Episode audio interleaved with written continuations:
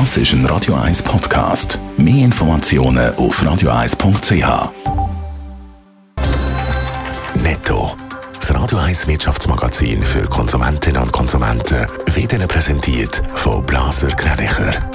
Wir beraten und unterstützen Sie bei der Bewertung und dem Verkauf von Ihrer Liegenschaft. blasergreinicher.ch Dave Burkhardt.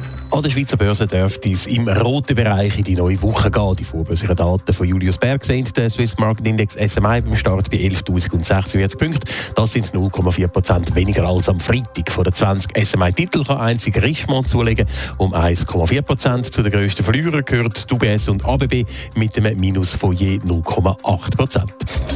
Zürcher Privatbank Julius Bär muss einen Gewinnrückgang hinnehmen. Der Konzerngewinn beläuft sich im ersten Halbjahr auf rund 450 Millionen Franken. Das sind ein Viertel weniger als beim Rekordergebnis vor einem Jahr. Zum Resultat wieder verbessern soll die Kostendisziplin in der ganzen Bärgruppe jetzt weiter beschleunigt werden, wird der CEO Philipp Rickenbacher in einer Mitteilung zitiert. Der Logistiker Kühne und Nagel profitiert weiter von globalen Problemen bei den Lieferketten. So ist der Umsatz im zweiten Quartal laut Mitteilung um satte 45 Prozent auf 10,5 Milliarden Franken gestiegen. Der Eingewinn ist von 446 Millionen Franken auf fast 800 Millionen gestiegen. Schweiz ist bei vielen Ausländerinnen und Ausländern beliebt als Land zum Arbeiten. Im Moment zieht die Schweiz sogar mehr ausländische Arbeitskräfte an als vor der Pandemie. Praktisch alle Ausländergemeinschaften in der Schweiz wachsen. Ein Land macht bei dem Trend aber nicht mit, Dave Burkhardt.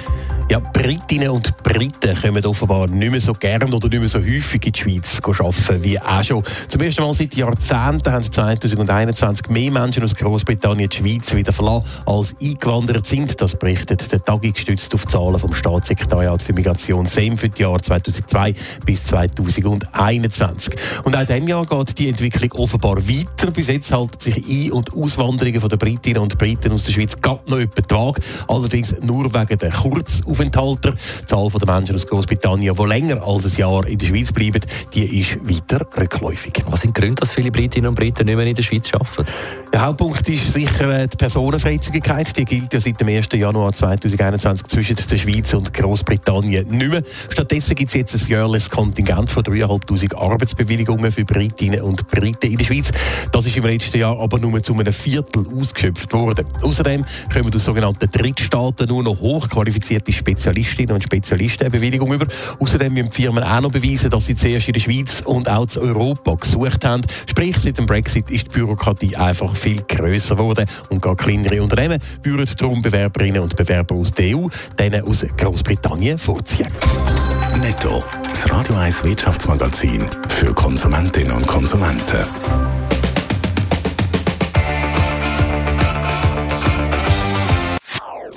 Das ist ein Radio 1 Podcast. Mehr Informationen auf radio1.ch.